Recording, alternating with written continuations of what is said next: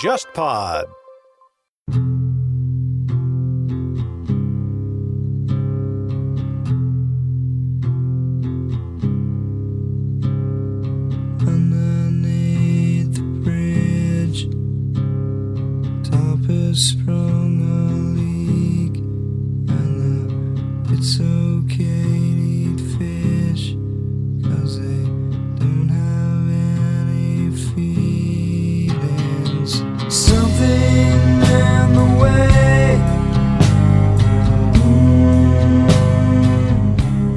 看不见的手的不公，这种不公是长期高考制度本身带来的不公。在这个不公下，有一万个、一百万个狗精，他们被命运的手摆布的时刻，他们的人生被改写的时刻，不是被人换了成绩那一刻的直接，而说他可能取得了相对优秀的成绩，但由于地域区别本身带来的巨大的鸿沟，或者说他出身的家庭等等这些结构性的因素，造成他无法获得另一段人生。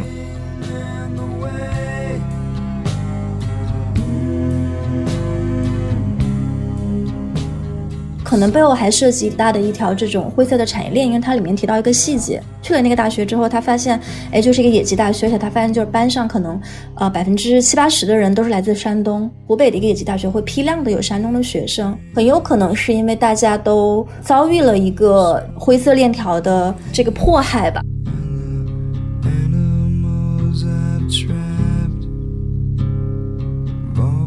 走艺术教育这条体系在中国是有多么的黑暗。我觉得我对很多事情提不起热情，我花了很多的精力和时间去寻找我究竟对什么事情很热情。但这件事情其实在我小时候是很不费力的，就是我小时候可以在没有任何外力去监督我的情况下，我就一直在那画画，画五六个小时。现在我会觉得那是一种很珍贵的能力，但是在这样一个在高考中要获得一个好的分数的过程当中，我这些能力就慢慢的消失了。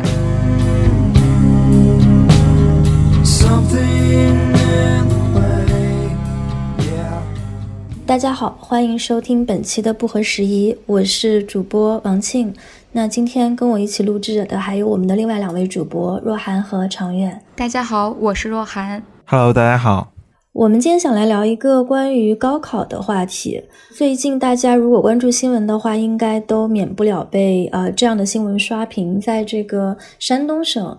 大概呃在过去的这十几年中，可能总共有好几百名这个学生、高中生被顶替上大学。然后比较有名的两个人，一个叫做狗精，他是这个第一次去参加高考的时候，当时被通知说是没有考上，然后他又参加了第二次，然后两次最后证明就是说是他的班主任就用自己的家人顶替他去上了大学。然后另外一个叫这个呃陈春秀，也是一个就是挺悲惨的故事，就家里面的这个老父亲，然后是农民，呃一生的梦想就是希望他能上大学，但是也遭遇了就是被人顶替。有这样的个例出来之后，现在越来越多的当年在山东去考学校的这些高中生，嗯，就是纷纷的发现说，呃，自己当年可能就是在高考的时候被人顶替了。其实这两天因为随着这个事情的发酵，所以现在网上也有很多的评论，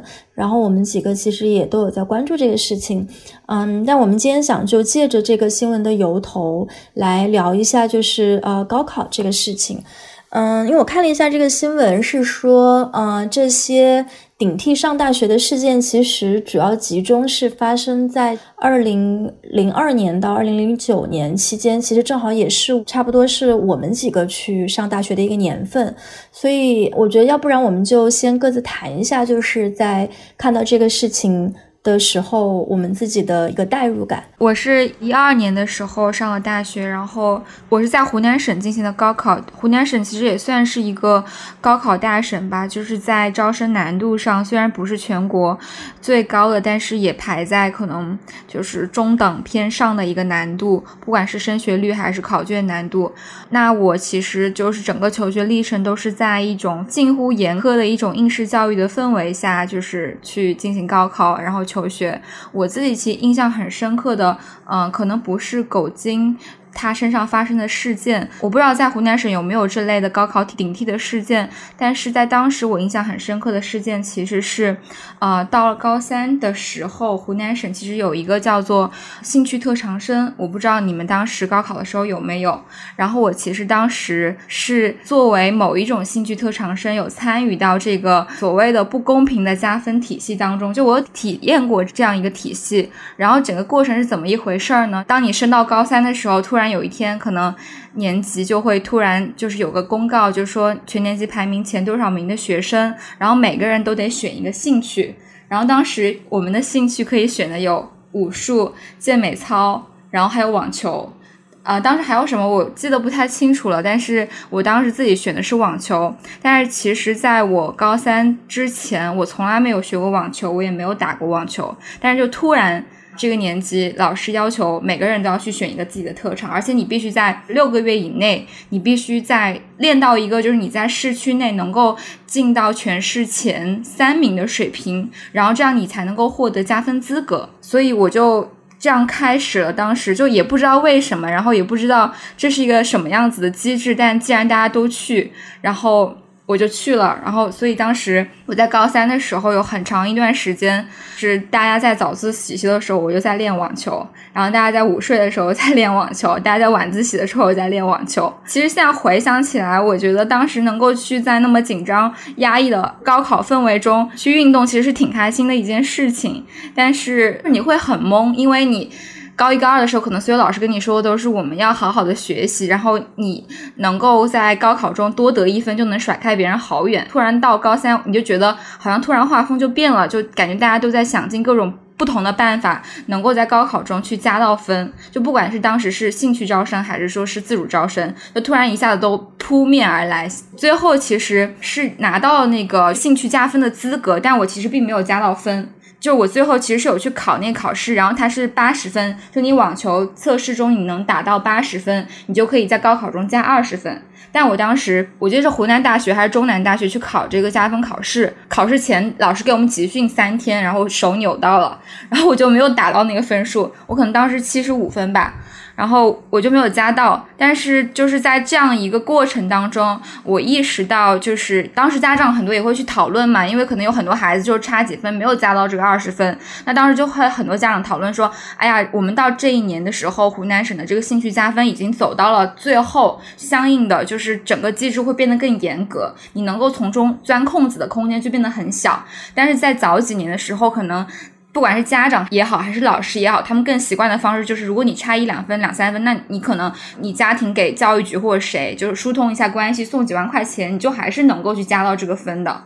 这是我当时体会到的一个高考的不公吧。其实说实话，这个兴趣加分，它其实是为了让真正有这个兴趣以及有这个能力的小孩儿能够去加到分，但最后其实全部变成了就本来成绩不错的学生一个可以去考到更好学校的一个途径。然后其次是，其实，在这么多年，就是湖南省在实行这个机制的时候，是有很多漏洞的。就可能早几年的时候，真的因为它的波及范围和人群很广，然后大家又觉得这个东西很重要，所以会真的想很多门路去突破它。然后当时因为我父母都比较佛系，所以其实也没有帮我找关系什么的。可是我我想当时一定会有很多有权有势的小孩儿，他父母觉得不能放弃这个机会，就找了关系，因为这个可能是比去跟狗精去换一个学位还要来的更加灰色，然后更加容易的一个事情。但是这个其实也是极度不公平的一个事情。嗯说到这个，其实一直有一种观点认为，这个高考是什么人类历史上最公平的制度，三千年未有之公平制度。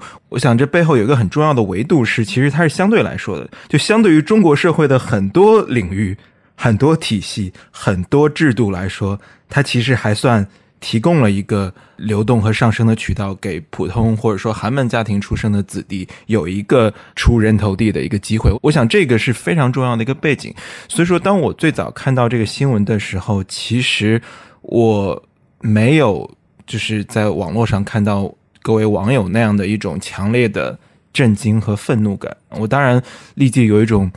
呃，就是命运的悲剧性，这像两个人换了人生一样。那你永远无法再复盘，无论多少的这个正义得偿，都无法再复盘。如果苟金去读读了那个大学，他之后的人生那是已经不可能再回头了。不管他之后取得的成绩等等，相当于换了人生。所以说我更多的感受到命运的这种悲剧性和荒谬感，但是我完全没有网友们那种说 “Oh my God”。居然有这样不公平的事情存在，怎么能够允许呢？是因为我听闻和目睹了太多类似这样的不公的事情，而且是跟高考有关的，所以说我完毫无震惊感。我想大家震惊，可能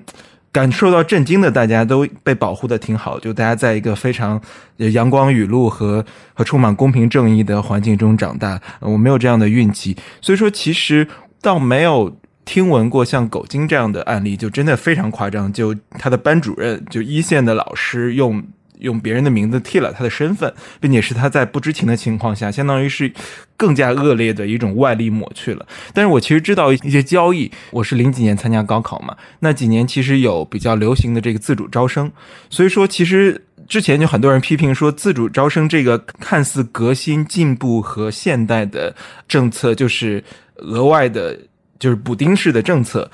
放在一个相对公平的社会可能还好，但放在中国这个社会，那就意味着后门。因为你怎么定义这个考生具备某种这个高校需要的特长呢？或者说，比如说选送，比如说一一个学校中选送一个他们认为优秀的学生，那大家可以想象，在中国底层的一些环境中，什么样家庭的孩子，什么样背景的小孩会被选送上去，这个是不言自明的了。所以说，这是当时都知道。比如说，我知道什么。某某校长或教育局谁家的小孩，或某个官员的小孩，他是自主招生去了某某学校，然后，那这背后的原因，你说他优不优秀呢？我相信是一个不差的学生，但你说他是不是唯一 qualified？这个名额的人呢，我想所有人都明白。那还有一种我所听闻的一种是说，因为我是在河南高考，所以说它是高考巨省嘛，超级龙头，河南、山东，所以说它其实难度非常高。有些这个学生他成绩很好，但是他第一年考的不是很理想，比如说他就是什么非北大清华不上，对吧？但他第一年考的不是很理想。于是我知道一种交易，就是说好像 somehow 我听闻有人可以用他的那个第一年考的那个成绩去读他上的那个。大学还不影响他第二年再考，然后他考到满意他再去读，就是感觉上是不是背后这个操作跟狗精这有点像？就说你第一年读了之后，其实不影响第二年那个人再以他的这个身份去上，于是怎么可能出现了两个重名的人呢？还是说第二年在？复读之完再去考的这个本人要改名呢，这个我就不知道了。但是我听闻有这样的，所以说这是我的第一个感触，就是我没有很惊讶。我觉得大家惊讶来自于什么呢？难道大家真的住在这个？bubble 中一直以为说哦，就是我们坚决零容忍，就像胡锡进老师在微博上说的说，哎，这种事情都能够发生，我们零容忍。我说，Oh my God，really？在过去的几十年间，你是住在什么样的世界里面？那我觉得这是一点，就是直接的不公，就是相当于这个班主任一翻手。把两个人的人生改变了，或者说他改变了一个狗精的人生，并且尤其是在在强力的前提下，就是狗精完全不知情，完全无法抗拒抵抗的一种力量，这是尤其让人愤怒的一点。但我想这也是大家愤怒的一个本能的投射，所有人都是旁观者，所有人都是正义的力量的一部分，这是非常容易的。但我想指出的是。还有一种不公平，它是一个一个命运看不见的手的不公。这种不公是长期高考制度本身带来的不公，在这个不公下，有一万个、一百万个狗精。那他们产生，他们被命运的手摆布的时刻，他们的人生被改写的时刻，不是被人换了成绩那一刻的直接，而是说他可能取得了相对优秀的成绩，但由于地域区别本身带来的巨大的鸿沟，或者说他出身的家庭等等这些结构性的因素，造成他无法获得拥有另一段人生。那大家好像对这样子看不见的手所摆弄的人生，就没有那么强烈的。不满和愤怒了，大家觉得哦，这没有办法，哪有绝对公平的地方呢？是这样，哪有完美和公正的制度呢？好像大家就更容易包容这样的不公正，因为你看不见它，它每时每刻、每年都在发生，它发生在无数人的身上，但是大家找不到施害者，就不像狗精这个事，你知道哦，所有人都知道哦，班主任是 bad guy，那你就像电影中一样，你英雄把他搞掉就好了，但是。好像那个结构性的，所有人都不知道坏人是谁，于是大家不容易感到有愤怒，而且有一个非常重要的一点是，可能我们中的一些人，包括为狗精的事情感到愤怒的一些网友，也是这个不公的结构中的获益者之一。所以，我想人对自己的要求是：你能不能客观的去说，嘿，我是既得利益，我是获益者的一部分。比如说，我所处的城市可能是北京，可能是上海，可能是别的地方。它的高考通过的难度要低很多，你能不能坦诚的、真诚的承认这个事实，认同你是获益其中的一部分，并且有些人是利益受到长期的结构性的损害的？当你承认了这一点，才产生了一个共情、同情或者说表达正义感的起点。我大概能理解，就是陈老师刚才说的这种，呃，高考制度背后其实是更大的结构性的不公，然后你要去看到这种更大的结构性的不公。但是另一个方面，我其实并不是很赞同，就是说对高考制度本身用一种过于犬儒的一个态度去看待它吧。高考它其实是我们现在所有的这些选拔制度中，其实是相对公平的一种。然后，所以这就是为什么我们一方面要去批判说高考它可能带来的这种对包括对人性的一些压制，包括这个可能呃不会让你全面的发展。但另一方面，我们又还是需要去捍卫说每个人公平的去参加高考的高考权。你可以去批判它，但是另外一方面，你就是要保证说这个权利每个人是公平的去享有的。所以从这个角度上来说。呃，我得承认，就是说狗精这个事情对我来说是造成了非常大的震惊的。我印象中的就是说，周围的关于高考的一些丑闻，包括像刚才你们提到的自主招生，然后包括各种呃竞赛加分，可能我们身边都有过这样的事情。但是像狗精这种，就是说还不是一次，就是两次，然后这个身份完全被被替换，而且。可能背后还涉及一条很大的一条这种灰色的产业链，因为它里面提到一个细节，所以大家可以到网上去看一下这个案子的细节。就它里面提到说，他是这个第二年被呃录取了之后，然后当时直接是被黄冈的一个什么水利学校然后录取。他去了去了那个大学之后，他发现哎就是一个野鸡大学，而且他发现就是班上可能呃百分之七八十的人都是来自山东。为什么就是湖北的一个野鸡大学会批量的有山东的学生？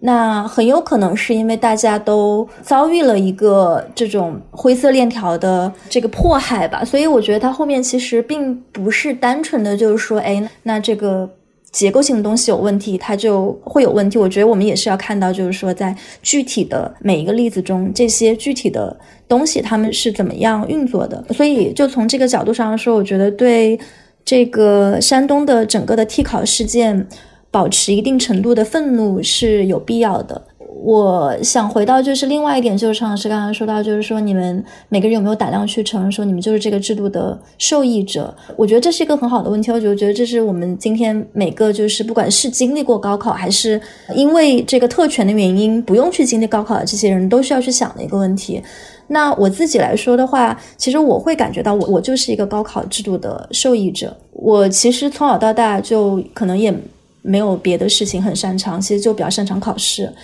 呃，擅长的事情到跟这个制度的，就是它能够在哪一些程度上去给你提供一条职业前景，就这两点之间，如果就是你能找到一个，如果两者正好就是结合了，那你其实会得到可能比其他，比如说这种擅长跳舞的、擅长打篮球的小朋友要更多的好处。然后我自己也是最后在这个制度中啊取得了一个还不错的成果，因为后来高考成绩还不错，然后进了一个还挺好的大学。嗯，我当然一方面会觉得说，那当年就是为了去参加高考经历的那些事情，就包括你可能高三、高中的时候你要放弃很多很多别的东西，然后可能你小时候你是一个有别的爱好的小朋友，但进了这个高中之后，你就需要全盘去放弃它。我现在再回过头去想这些事情的时候，就一方面会觉得说，哎，那如果。呃，不是因为高考，那现在我可能会是一个完全不一样的人，可能我现在会是一个德智体美全面发展的人，特别是到了这个欧洲之后，你会看到说，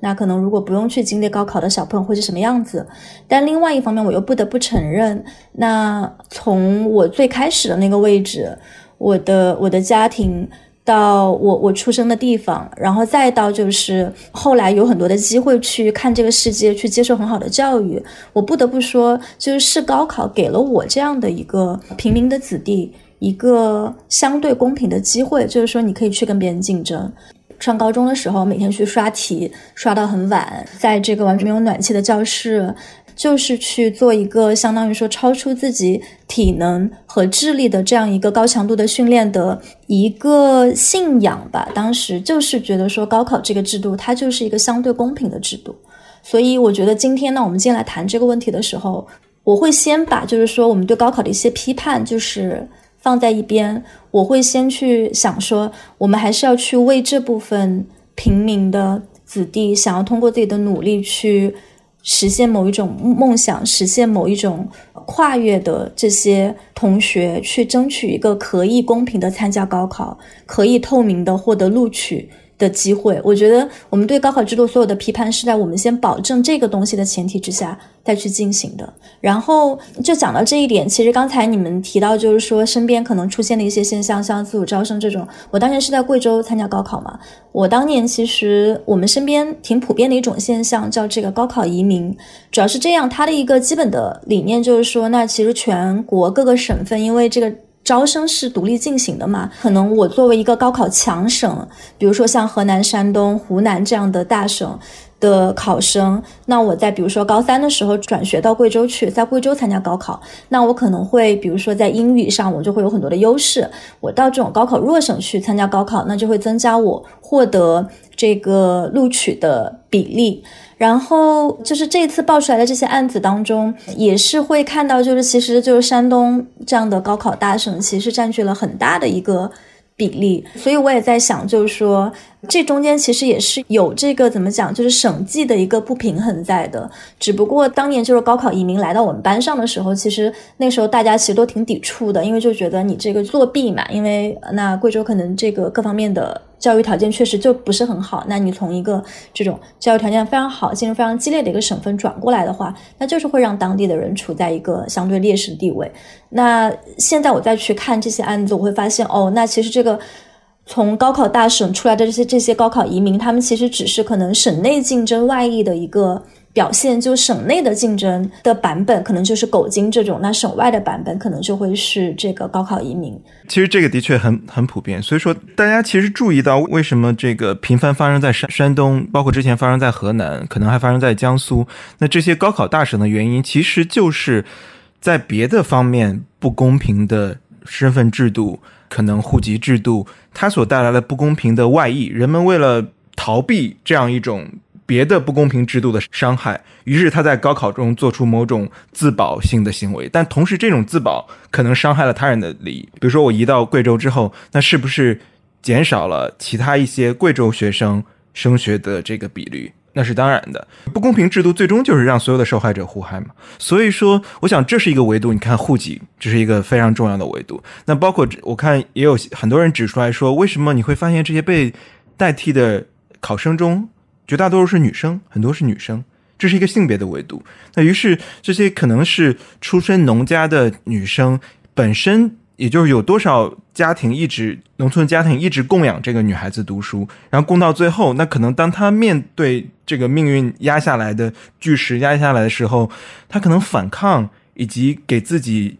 寻求正义的这个能力很弱，就是他抵抗伤害能力很弱。比如说，他如果家里可能是他那个城市是济宁，是吧？他那个城市里的孩子，可能比如说亲戚的亲戚认识教育局的人，那说，哎，我这分数不对，你能不能帮我查一查？这可能是就是你这个熟人社会，你可能很容易就找到。但是他可能就就是农家子弟，然后也没有这样的关系，就说，哎，那就只能认命。再加上呢，家里可能是哎女孩子，你早点进入社会养家，所以说这是一个性别的维度。那当然还有。家庭条件的维度，比如说城市里的孩子跟农村里的孩子，所以说这每一个维度下面都切割出或者说共同烘托出了这种结构性的不正义。刚才王老师说的那个，我非常同意。就我们对高考的批判是在保证高考权利的前提下的批判。于是我在微博上也也谈论说这个高考的不公正，然后别人的立即反应就是说，那你给我一个更好的，就是说你是要取消高考吗？我觉得这样这样一种思维非非常糟糕。我们在认同高考是高考，它有一定正面作用的前提下，你要改革它，你要革新它，你要让它变得更公平，你就要改变它。你不能说，当我提出改变的要求、诉求和批评的时候，你就说，哎，那要推翻重来吗？难道我们之前的这些好处也不要了吗？没有这个意思。我当然高度的认同，他曾经多少人通过这个龙门走了出来，那它本身其实是稀释了中国社会在其他方面，我刚才提到的无数身份层面和政策层面的不公。那高考其实只是把这些不公稍微稀释了一点而已，但我们也没有因为它稀释这些不公就要去赞美说哦，我们生活在一个一切完美、阶层完美流动、大家 peace and love 的一个社会。我觉得这是这相当于是我们捂住自己的眼睛，无无视真实嘛。包括这个近两年，其实大家开始注意到这个小镇做题家，咱们其实也聊到过。那这个其实牵涉到不是前端了，就高考相当于你人生的第一步嘛。你先走出来，进入城市，你可能找到工作。那其实小镇做题家，我看很大 focus 在的是第二部分，就你人生的第二阶段，你进入了城市，你这个找到了工作，你在这个大城市安居下来、居住下来，那你开始在竞争中谋求自己的生态位。那这时候，其实小镇做题家呈现出来的那样一种竞争劣势，其实让人们关注到这是第二段，就第一段的公平跟第二段的这种结构性的公平或不公是另一个维度。对，其实讲到这个阶级性的不公的问题，我觉得也注意到，其实在这一次就是这个替上大学事件中，你会发现这些有权利去进行这样操作的这些可以说是施害者吧，他们其实也不过就是一些地方上的可能中上阶层。像狗金这个例子中是他的班主任的女儿，然后好像还有一些另外的例子中是，比如说可能当地一些这个政府的中高层的官员。然后你要真的说他们在中国这个社会当中，他们的这个阶层属性，其实肯定不是说最上的那一层。如果你在国外，肯定也会知道，其实国外有很多的，我觉得欧美肯定都有，就是那种可能在国内的高考考得不好，或者说因为高中成绩不好，那个家长就直接让他们出国上本科的这样的一群小孩儿。那其实这个高考的替上大学事件中的这些人，他们甚至都。嗯，可能没有这个实力说把自己的孩子送出国去上一个本科，因为如果有这个能力送出去的话，那其实是一个可能更合法，然后呃，这个回报可能也比你在国内随便去上一个大学要更高的一笔投资，但他没有选择那样去做，那其实可能就说明了他们其实本身也是这个阶层光谱上并不是最在高位的那一群人，那其实最后就变成了一个。怎么讲？底层跟底层抢饭吃的故事。那其实现在这些，比如说班主任这么去呃搞这个事情，那其实就是也并没有让他因为这个事情而达到了一个更高的位置上。他其实也是通过比如说碾压跟自己呃可能比自己位置稍微低一点的这群人的生存的空间，去得到说可能相对好一点的一个发展的。机会，对我看那个孙旭阳写了一篇文章，提的那个点特别好，就是说，他说我提醒大家注意一下，你会发现这个班主任女儿，她跟别人偷换了人生之后，她最后的人生落脚点在哪儿呢？那她回到了她那个小镇还是那个城市，当了一个中学老师。她为什么她在北京上的学，为什么不留在北京，然后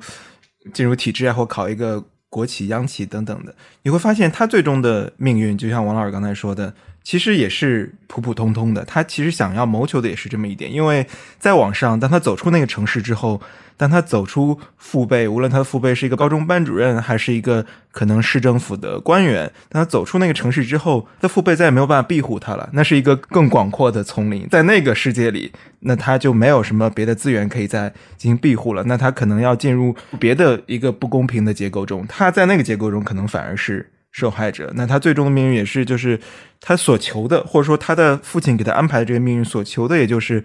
安安稳稳。普普通通的回到地方这个高中教书，然后可能嫁人，但这个里面也有这个性别维度。我觉得这是一个很能帮帮助我们思考的一个维度。这其实跟刚才那个小镇做题家，那是不是如果他的这个班主任的女儿学习成绩好一点，然后或者说再好一点，他就是一个小镇做题家，或者说狗精。但是狗精可能现在网友们大家都在夸他这个情商高啊等等，表达能力好啊，但是。比如说他很努力的学习，他到了北京读书，那他是不是就是一个新的小镇做题家呢？这个图景前段时间有一篇文章刷屏，就是一个普通高校这个大学教书的一个老师，他发现自己过去十年来教的学生，然后他观察了一下他们的样本以及他们毕业后的去向。那个报告我回头我们放在附录里，推荐大家去看一下。就他发现过去的十年来，这个阶层固化在家中。也就是说，这些孩子们的去向，他的学生们的去向和人生命运，跟他们的家庭背景和他们来自的这个家庭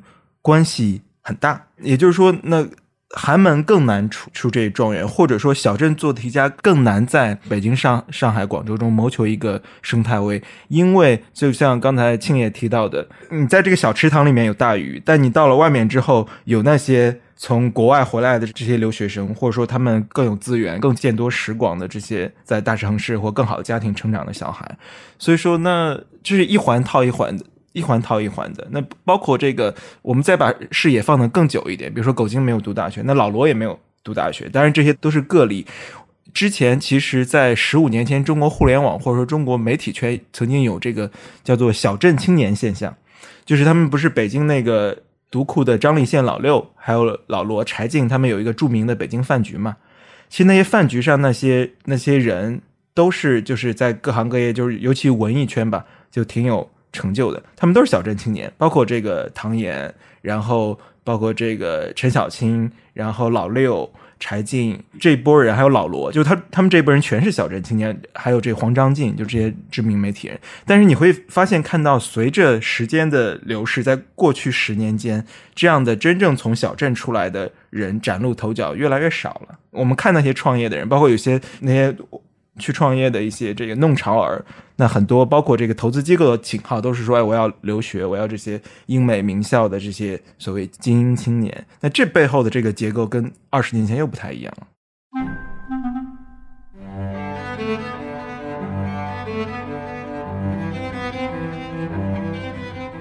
我是顾超，音乐被归为精神食粮，其实没有它也不会影响你的生存，但大多数的人都离不开音乐。音乐的存在感可以很低，但是有音乐陪伴，你的生命质量会很高。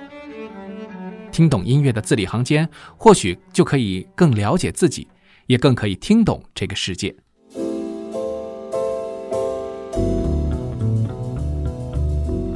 弱水三千，天方乐坛只取古典、爵士、世界音乐这些小众的几瓢，这些音乐在这个年代很不起眼，但对于我来说是丰富到一生也弹不完的。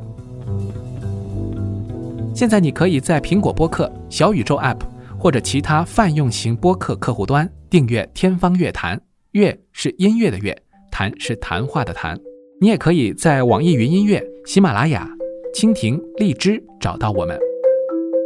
同时，欢迎您订阅我们的微信公众号“天方乐坛 ”（Intermetal），内容不重样，会有更多的可读性。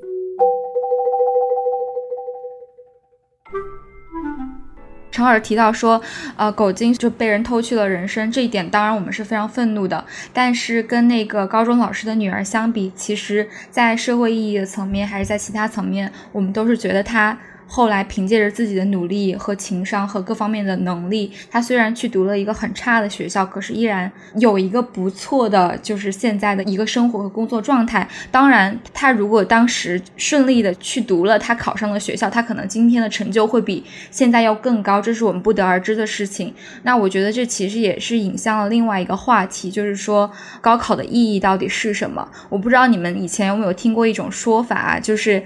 当时高中的时候，就经常会有人说，啊，以后混得好的那些同学都不是班上成绩第一、第二，就是 top 的，一定是就是中等的。他可能也不是最差、最垫底的那群学生，但是他可能是成绩在中间的学生。那他可能之后，不管是在社会上的发展也好，还是在自己职业选择上也好，都会是更好的。就我不知道这一点。就是不是一个定律？但是我确实在人生中很多不同阶段会听到过这样的话。然后，那在我自己的个人经历当中，可能现在在接触到当年就是班上成绩最好的学生，我也了解到他们的境况之后，我也会觉得似乎在某种程度上是有道理的。就是当年我们班上那些成绩第一、第二名的学生，现在我其实并不是那么的，我觉得不是不是说不那么认可他们的人生吧，只是说。可能就不再是当时像他们成绩排位的那样，他们在。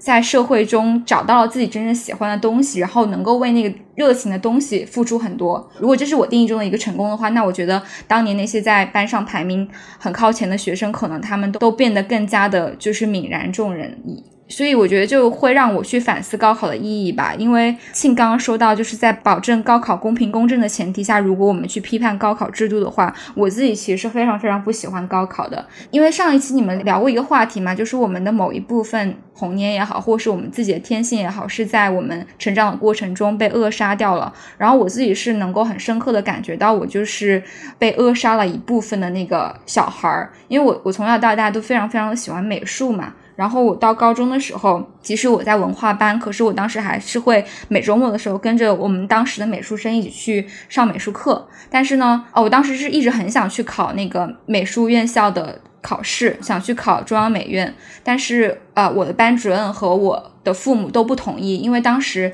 大家就觉得只有考重点大学才有前途，而且老师会觉得说我们班上有这样一个重点大学的名额，如果你去考了美术学校，那我们这个名额就会少一个，因为你是很有希望考上重点大学的。但如果你去考了美术学校，那我这个名额就达不到了，所以我一定要想尽一切办法跟你父母联合，让你不要去考这个美术学校。然后这点是其实让我印象很深刻的，包括当时就是你的父母也好，或你身边的大人也好，都会妖魔化，就是走艺术教育这条体系在中国是有多么的黑暗。大家就会说艺考很多黑暗的点，很多不公平的点，然后你就千万不要去，会比高考要不公平很多。然后我就是我现在想起来就会觉得说，当然我后来也考上了一个还好的学校，也也考上了重点大学，但是后来很多年困扰我的一件事情就是，我觉得我对很多事情事情都提不起热情，我花了很多的精力和时间去寻找我究竟对什么事情很热情，但这件事情其实在我小时候是很不费力的。就是我小时候可以在没有任何家长就没有任何外力去监督我的情况下，我就一直在那画画画很画五六个小时，然后我可以自己去做，没有任何人教我的情况下，我对着电视机里面的就是小人去去画他们的衣服，然后去做改良款。现在我会觉得那是一种很珍贵的能力，但是在这样一个在高考中要获得一个好的分数的过程当中，我这些能力就慢慢的消失了。然后我后来又花了很多很多年的时间再去寻找我究竟对什么东西很很有热情，然后值得我就是一直就是充满 passion 的去做，这个反而成为我后来人生一个很重要很难的命题。但是这个就是在高考的过程中我就就没有了。我上大学的时候，我当时是班上，其实或者说学校里，其实有很多就是来自各省市的状元，他们很多人其实都是有包袱在的。然后这个其实跟小镇做题家的那种心态也是有点像的，我觉得就是说你在高考的时候你表现的比较好，它其实测试的只是你的一个应试的能力。而且其实都不是全方位的应试的能力，就只是说你在特定的题型上，你到底有没有时间，或者说一定的这个毅力，相对固定的这个场所，然后去把这些东西完成这样的一个能力。后来就发现，它不光是一个可能跟创造性没什么关系的体制，可能甚至它还是会反过来去压制你创造性的一个体制。它甚至会鼓励，就是说你你就放弃就好了，你就放弃说我想要去找我自己。感兴趣的事情，那我就能更好的去在这个体制中可能走得更远。那这导致的一个问题就是说，很多这个高考状元进入大学之后，都会有可能比正常的人有更长一段时间的迷茫期，因为你又会想念说通过高考给你带来的这些光环，然后你又会想念说那种只有一条路，然后这个在那条路上去获得最好的成绩，然后得到所有的这些回报。我觉得最重要的是，你会有点丧失说去自主做决定的意愿和能力，因为可能高考它铺下来的这个东西就是你只要好好学习，东西都好的东西都会给你，你不用想太多。但其实你进入大学之后，或者说你工作之后，其实你边面临的是不断的去进行选择的一个过程，然后你永远没有办法选到那条最好的，或者说在外人看来最好的那条路，然后你又加上你在很早的时候也放弃了，就是说去。追求你真正感兴趣的东西，因为可能在一段时间里面，你觉得那个根本就根本就不重要。很像这个小镇班主任的一个大数据的统计，就他比如说隶属自己教过的十年来的学生，然后看一下说，哎，好像那些十至二十名看起来其实呃，也挺聪明的，也会努力一点，但是又没有那么疯狂的做题，好像后来会有这个逆袭或者所谓异军突起。但我我觉得这个是因为太多变量了，在离开高考之后，未来的人生中，就像你们刚才说到，有太多变量，就是这是一个不绝对的。因为我跟那些就是在北京、上海上高中的朋友交流，他们的高中中就很顶尖的这些学生，就一直是一二名、前三名这样的同学，发现他们一路都挺顺的，就是说挺好的，没有出现这个翻车和翻转。我想是不是小镇的十至二十名，我跟比如说可能本身就具备良好资源或更素质教育，就应试教育浓度稍微低一点的十至二十名不是太一样，也就是他不再有这个埋头做题的，可能有一点这个弹性的呃所谓素质教育的空间。那这是一点，还有点是，比如说怎么定义出息呢？人们后来人生中过得还不错，包括人们现在说这个狗精说，哎，他其实挺成功的，这个他的这个 profile 很符合中国社会的这个预期嘛，说哎他过得挺好的，还买房买车，什么好。但是狗精可能内心他有一个坑填不上，然后他要住在学校对面，就是他所缺掉那些东西，就是咱们上一期聊过，你永远不知道他有哪些东西永远的失去了，那些可能是教育可能给他带来的，包括他可能看一本小说的感受力，这种东西可以量化吗？你从他的生活样本中看不出来，他看一本小说的感受力。但是他可能永远的失去了这种东西，我觉得这这是一点。还有我前几天跟一个看这些现在的年轻人毕业之后选择去向嘛，我其实一直以为可能当年大家都可能很多人想考公务员去国企寻求安稳，但可能我一直想当然的认为这些年可能这些大厂，比如说华为啊、腾讯啊、阿里巴巴成为新的体制，就很多年轻人。或者有理想、抱负的年轻人都想这个进入这些，包括像最近这个热搜的什么二十八岁退休，这成为了新的体制和目标。但是我跟我在高校教书，就普通高校教书的朋友交流，他们说完全不是这样的。他说这些学生进不了大厂，他可能也没有出国留学的这个能力。于是他们反而现在体制和这些稳定的国企对他们产生了新的吸引力，甚至他们还要往后退。他们当年读书的时候都是什么想去外企啊，想去就是出国留学啊，就在北京、上海留下来。他但是他说现在很多学生可能想的是我要回到家乡的那个城市去当一个公务员。他说这个比例比他当年读书可能十年前、十几年前读书的时候要高很多。就是这些年轻人觉得说，哎，自己没有什么。机会，无论是大厂还是说说在大城市的这种竞争中存活下来，或者说觉得自己没什么优势，就他们普遍的很悲观、很沮丧。这是我两个在在高校教普通高校教书的朋友给我的一个反馈。他说这个让他们很震惊，但是他们也没有梳理出这背后的规律，只是很直观的感受，就自己教的学生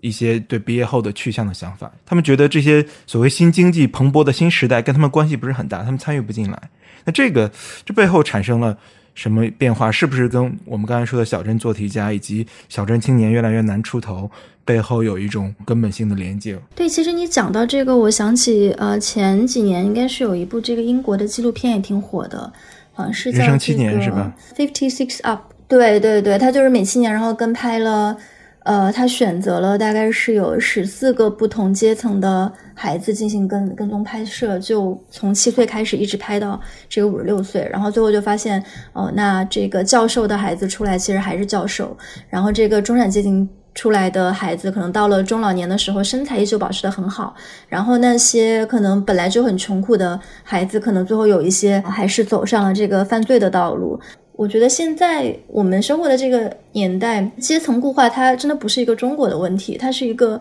全球都会存在的问题。你在意识到了，就是说教育它能够带来的这种阶层流动的可能性，其实是在一年一年的下降的时候，那。我们要以怎么样的一个姿态去面对当前的教育？我们还要去相信这个体制吗？我们还要比如说把自己讲到就是教育的这套故事里面去吗？我们还要不要去接受比如说学校的教育？我们还要不要去接受这种就是学院给我们带来的一些规训？就是我觉得这这个问题其实是是今天特别特别值得探讨的问题。其实咱们这两期，上一期是聊理想的教育如何可能，或者说我们想要的最好的教育这个上限天花板该怎么去获得和实现？它其实是一个往上走的打开的状态。那其实我们今天聊的其实是一个非常基本的权利，就是说一个人基本的受教育权，那他有没有机会在这个社会中获得一些基础的教育？这个教育可能是高等教育，然后在这个社会中安身立命，那它是一个底线的问题。我们期待社会能不能兜住这个底线，让人获得体面的成体系的教育，然后谋求一个体面的呃人生。那就是大家经常我们聊天时经常喜欢批判这个资本主义的结构固化，这当然非常重要，这个就是全世界皆然。但我想，对于一些这个中文世界的网络上的很多这个网友来说，他们喜欢拿这个来作为说，你看天下乌鸦一片黑，就反正全世界都结构性固化了，那也没什么了不起。但是我想，这背后有一个很重要的这个点是说。一个人往上奋斗的时候，可能这固化是全世界皆然；但当一个人跌下来的时候，他在那个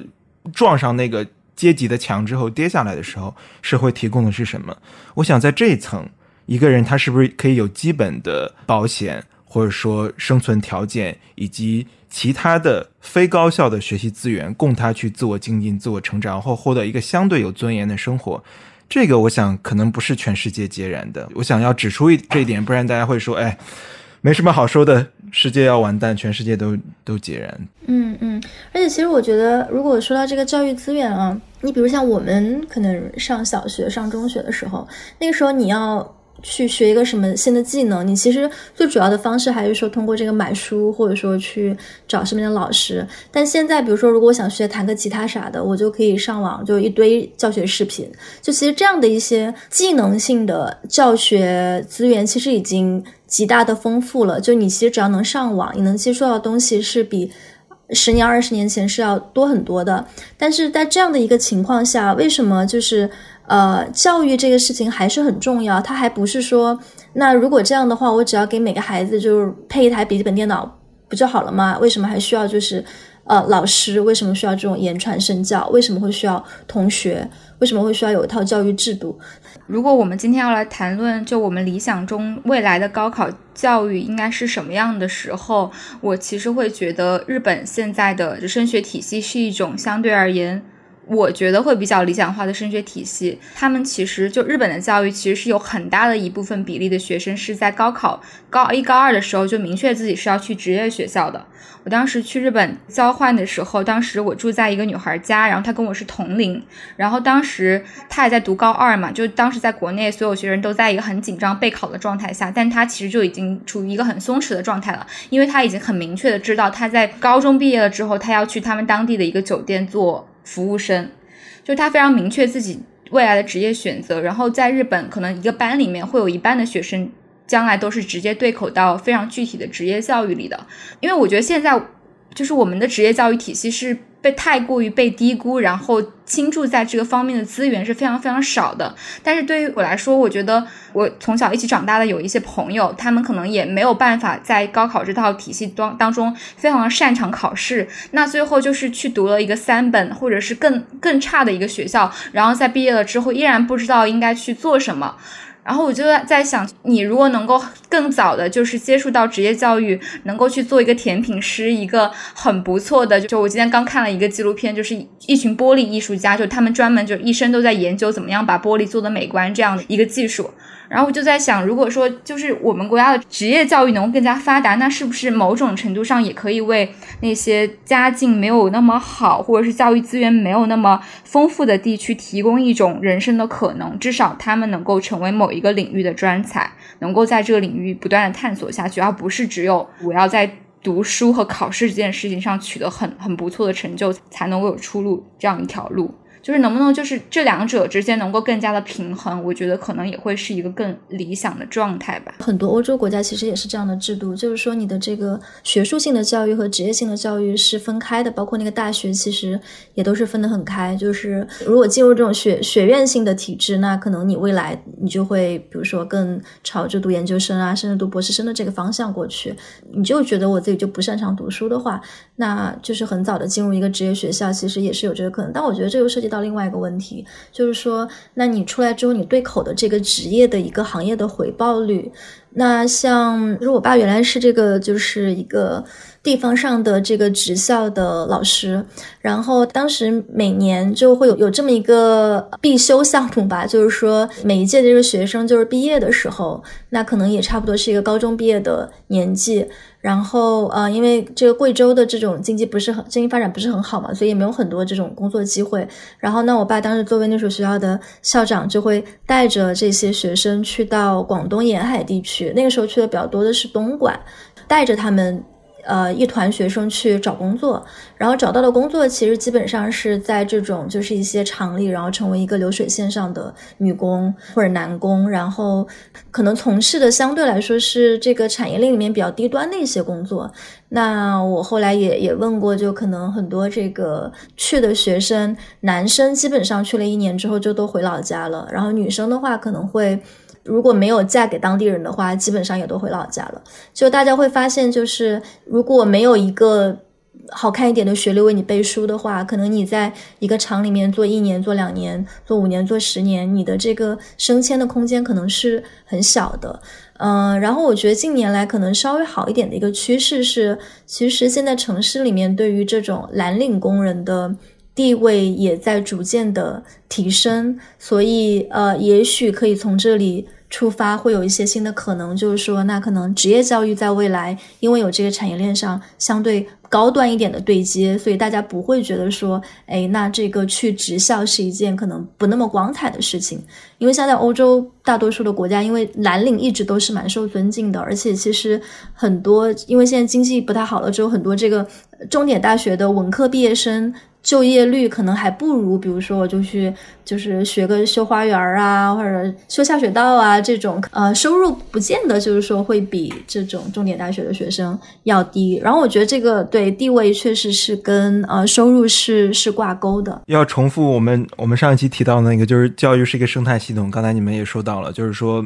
前端我们当然需要这个。进行教育资源的倾斜，无论是职业教育还是说其他欠发达地区的这个，我们这个教育资源的投入远远不够。但当然，这个刚才庆提到还有后端，你出来之后，你身为一个蓝领，是否能获得相应的有资源的生活？现在有一个其实挺严重的问题，就是说打工二代，父亲是在沿海地带打工的，然后他可能读书读到初中或高中，然后升学也无望，也这个不是很喜欢读书，他可能就去沿海那地区投奔。他的父亲，于是他成为其实就是父亲打工，这个孩子也继续打工。他其实活在这个城市里，然后呢，他可能在这个城市中生儿育女。